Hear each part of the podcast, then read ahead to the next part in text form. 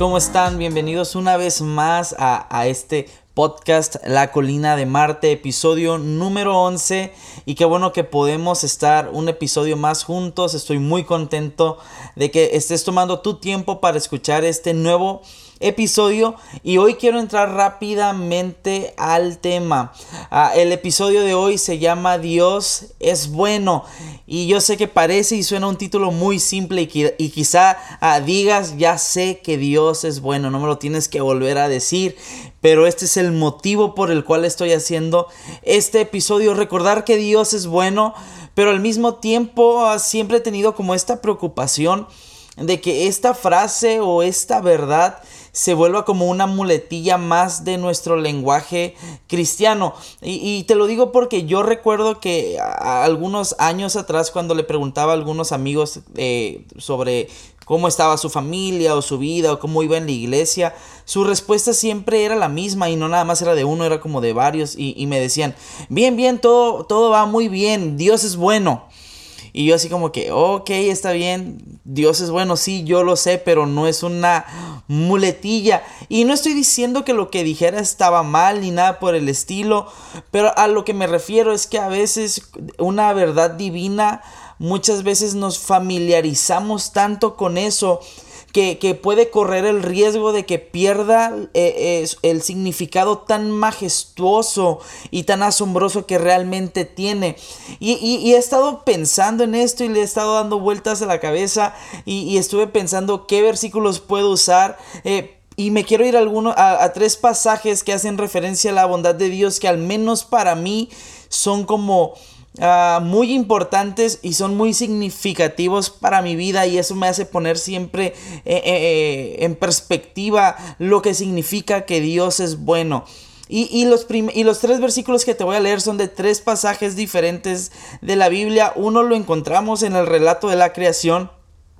El segundo lo encontramos en los salmos y el tercero lo vamos a leer en uno de los profetas menores. Y te los te los voy a leer.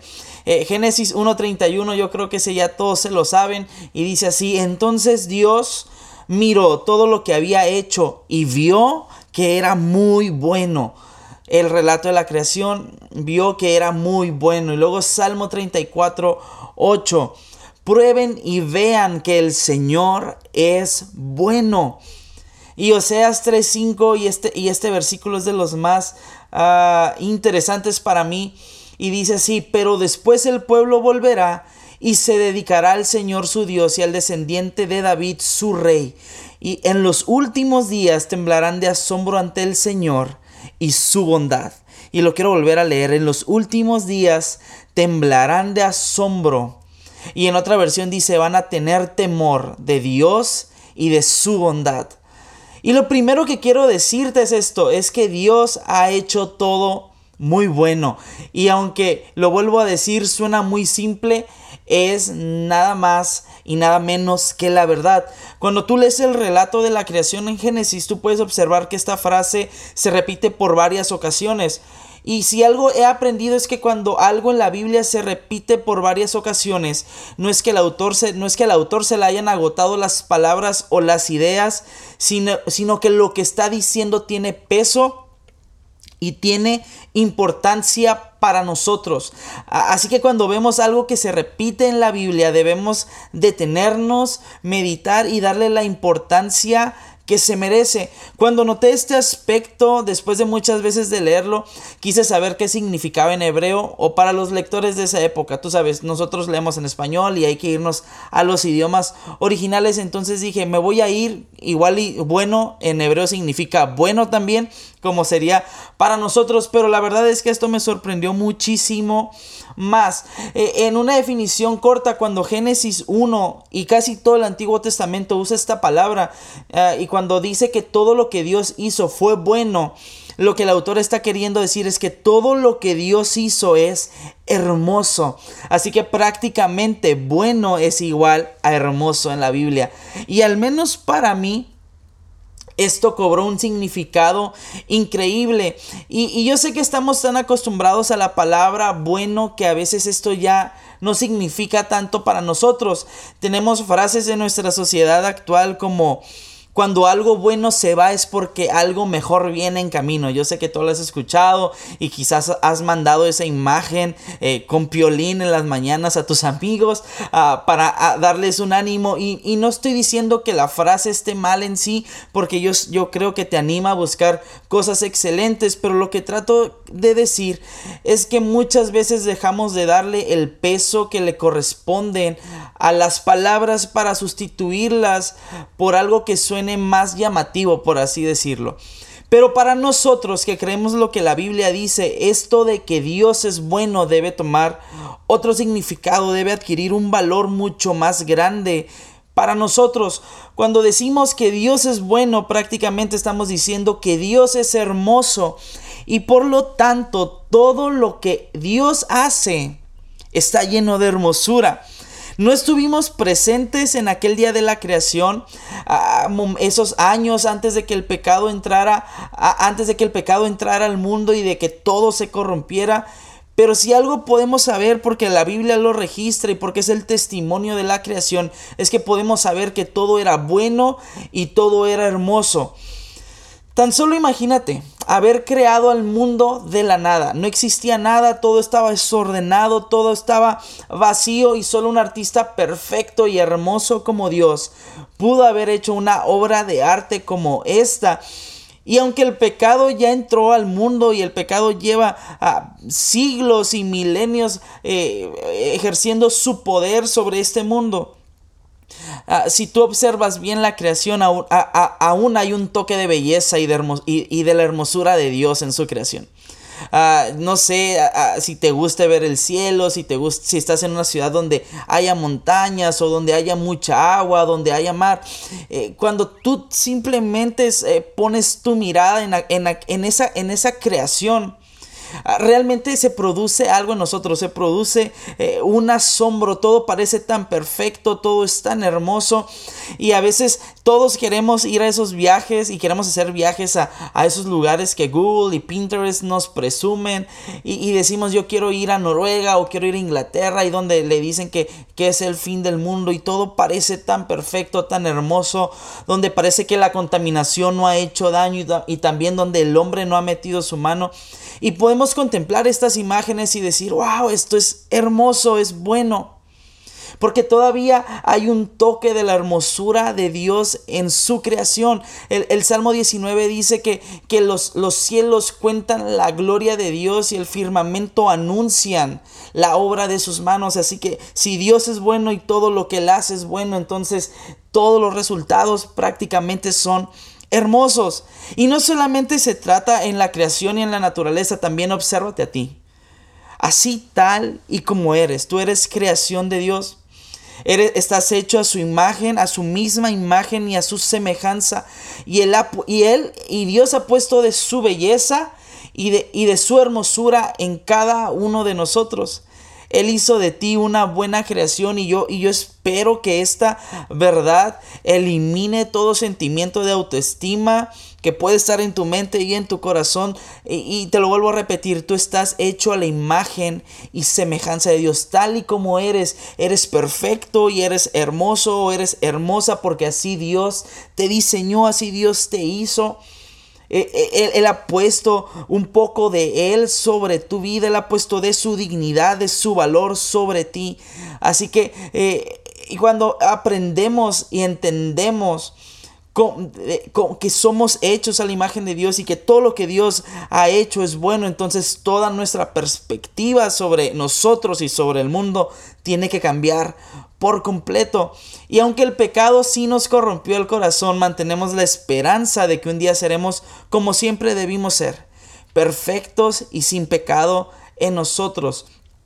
Todo lo que Dios ha hecho es bueno, es hermoso y es perfecto. Y si algo te puedo invitar en este momento es que nunca pierdas el asombro de la hermosura de Dios. Y yo quería empezar con este punto para poder poner esta base, este, este fundamento de que todo lo que Dios hace es bueno. Pero quizá te estás haciendo dos preguntas acerca de la bondad de Dios.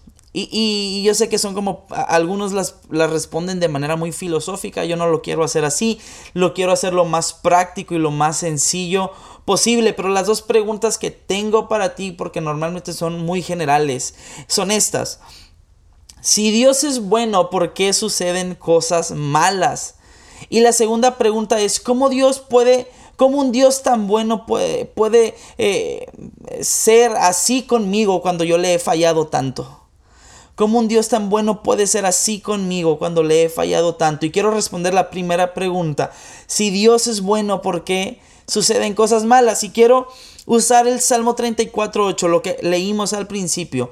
Ah, ahorita lo voy a volver a repetir, pero cuando David estaba escribiendo este salmo, si tú lo lees completo, es evidente que David no estaba pasando por un buen momento en su vida.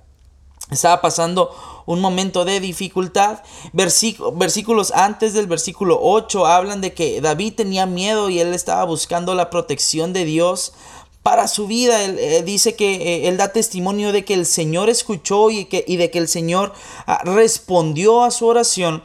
Y de cierta manera David nos está invitando a que hagamos lo mismo en momentos malos y difíciles. Y si David ah, lo puede resumir de, de una manera, la respuesta de Dios a sus oraciones lo hace de esta manera. Prueben y vean que el Señor es bueno. Y lo quiero volver a repetir. Prueben y vean que el Señor es bueno. Esa es la clave. No te daré consejos de cómo salir de momentos difíciles porque honestamente no los tengo. No es como 10 pasos para salir de tu temporada difícil y oscura. No los tengo. Pero lo que sí te puedo decir es que en momentos malos Dios no ha dejado de ser bueno y esta es una verdad que tú tienes que recordar. En todo momento Dios es bueno. Y lo que tú tienes que hacer en, en, momentos tan difíciles de la vida es venir delante de Dios y experimentar y comprobar por tu propia cuenta que Él es realmente bueno. No te puedo asegurar una vida perfecta porque ni siquiera Jesús lo hizo. Y yo sé que esto suena feo, ¿no? Ah, pero Jesús le dio a sus discípulos una promesa ahí en, en el Evangelio de Juan y les dijo, Aquí en este mundo van a tener muchas pruebas y tristezas y aflicciones, pero anímense porque yo he vencido al mundo. O en otras palabras es como si Jesús estuviera diciendo, hey, yo tengo el control de toda la historia de este mundo y de tu vida. Anímate a experimentar mi bondad en temporadas oscuras. Y como lo he dicho y lo he pensado en muchas ocasiones, los momentos difíciles son parte esencial del propósito glorioso que Dios tiene para cada uno de nosotros y para todo el mundo y para, y para su iglesia. O en palabras del apóstol Pablo, él lo pone así, y sabemos que Dios hace que todas las cosas cooperen para el bien de quienes lo aman y son llamados según el propósito que Dios tiene para ellos. Todo lo que sucede en esta vida, aun cuando no tiene sentido y cuando parece ser tan confuso para nuestra mente, ah, si amamos a Dios y estamos convencidos que tenemos un propósito y un llamado de parte de Él, todo, y te lo digo así, absolutamente todo, sea bueno o sea malo, forma parte del plan bueno y hermoso que Dios tiene para nosotros. Tu dificultad y tu aflicción y tu dolor forma parte de un plan hermoso que Dios tiene para ti, pero también para todo el mundo. Quizá tu momento difícil ni parece ni se siente como algo bueno. Pero te aseguro que cuando estemos del lado de la eternidad podremos comprender que cada dolor, cada tristeza, cada herida y cada traición vivida aquí en esta tierra siempre formó parte del buen propósito de Dios y en ese día de la eternidad estoy convencido que podremos dar gracias por cada momento vivido aquí. Porque va a ser en ese momento en donde vamos a contemplar de una manera más amplia toda la bondad y toda la hermosura de Dios. Yo no tengo eh, los 10 pasos para salir de una dificultad, de un momento difícil. Pero lo que sí te puedo decir es que en momentos como esto, lo, único que te puede sostener, sostener perdón, es venir delante de Dios y probar y ver que Él es bueno a pesar de todo lo malo que pueda suceder en este mundo. Y ahora viene la segunda pregunta, ¿cómo es que Dios puede ser tan bueno conmigo cuando le he fallado tanto? Y muchas veces esta pregunta nos detiene a nosotros de venir delante de Dios en nuestra necesidad. A veces sabemos que hemos hecho tanto mal, pero vemos a un Dios que es tan bueno, tan santo y tan justo y, nos vemos a nosotros tan sucios, tan viles, tan inmerecedores, tan indignos que no nos acercamos y simplemente nos quedamos con esta pregunta, pero no reaccionamos a, eso. Y, yo te quiero contestar esta pregunta con la historia de Oseas. Leímos eh, Oseas 3.5, pero quiero hacerte un breve resumen para poder responder esto. Todos o casi todos hemos leído alguna vez la historia de, de, Oseas. Y él era un profeta de Dios al cual Dios le habla y le dice, cásate con una prostituta porque al tú casarte con ella, esto va a servir de ilustración de cómo yo Dios le estaba diciendo esto a Oseas, eh, de cómo yo amo tanto a mi pueblo Israel, aun cuando Israel me es infiel constantemente. Y Oseas no le queda de otra, va y la compra, se casan pero pasa que Gomer eh, huye de Oseas. Eh, intenta volver a sus viejos amantes, a sus antiguos vicios. Y de cierta manera tú y yo somos así como Gomer. No estoy diciendo que seas una prostituta o un prostituto, simplemente eh, una y otra vez cambiamos a Dios por amantes viejos, por pecados que producen un placer momentáneo Así como Gomer fue comprada por Oseas, nosotros también de la misma manera hemos sido adquiridos y comprados a, un precio mucho más grande que es la sangre de Cristo Jesús. Pero a veces parece que se nos olvida que hemos sido rescatados, comprados, redimidos, limpiados por la sangre de Cristo Jesús y volvemos a levantar ídolos en el corazón e intentamos huir de Dios para buscar ah, las cosas que nosotros queremos. Es como si en, en, pocas palabras le dijéramos a Dios, ¿sabes qué? Huyo de ti porque tú no me satisfaces lo suficiente y es por eso que quiero volver a buscar aquello que a mi parecer me da más placer. Pero la buena noticia es que Dios es tan paciente y tan tierno y tan hermoso con nosotros que una vez más sale a buscarnos. Y, él, sale a buscarnos y él lo ilustra así en, en, el libro de Oseas. Eh, Dios le manda a Oseas y le dice, ve y ama otra vez a tu esposa, aun cuando ella está cometiendo adulterio con un amante. Esto ilustrará que el Señor aún ama a Israel, aunque se haya vuelto a otros dioses y le encante adorarlos. Eh, esto realmente a mí me, no, sé, no me entra en la cabeza. Pero que un profeta de Dios tuviera este mandato, este llamado. El llamado de Oseas era amar a una prostituta.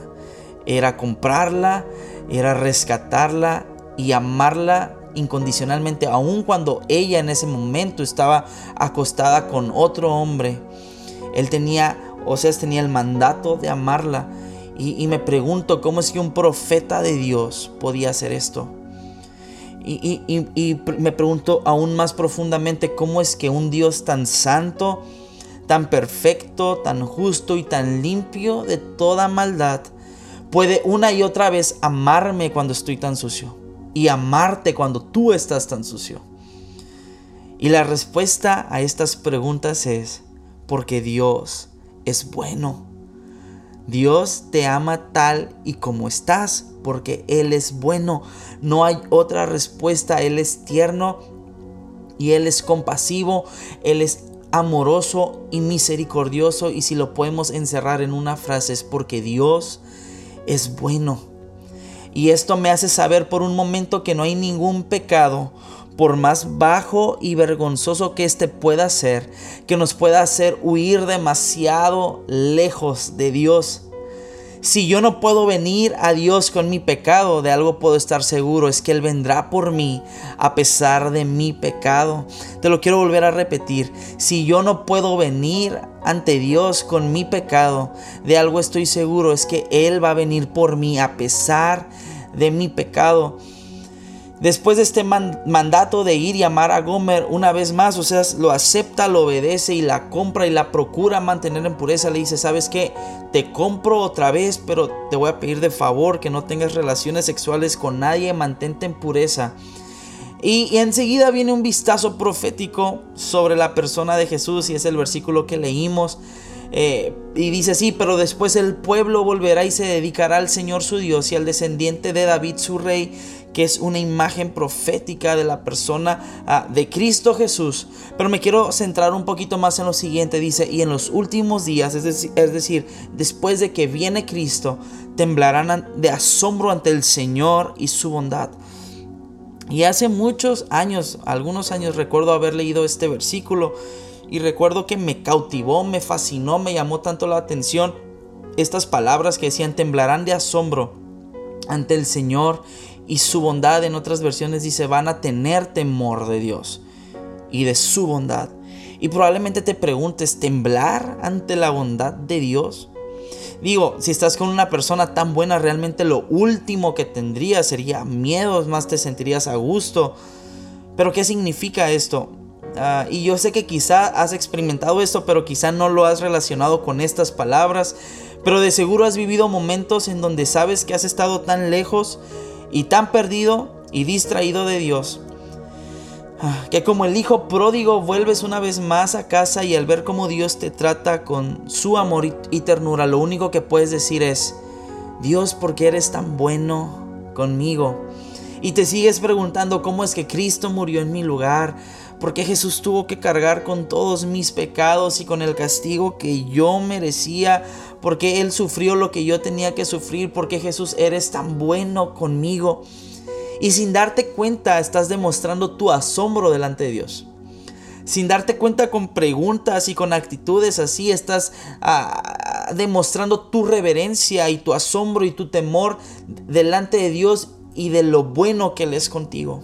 Esto es lo que significa temblarán de asombro ante el Señor y su bondad. Cuando yo puedo ver la obra de Cristo Jesús en la cruz y que Él murió por un pecador como yo, lo único que puedo hacer es asombrarme y decir, Dios, a Jesús, Espíritu Santo, tú eres tan bueno conmigo. Yo no merezco tanto amor, no merezco tanta gracia, pero me asombra tu bondad.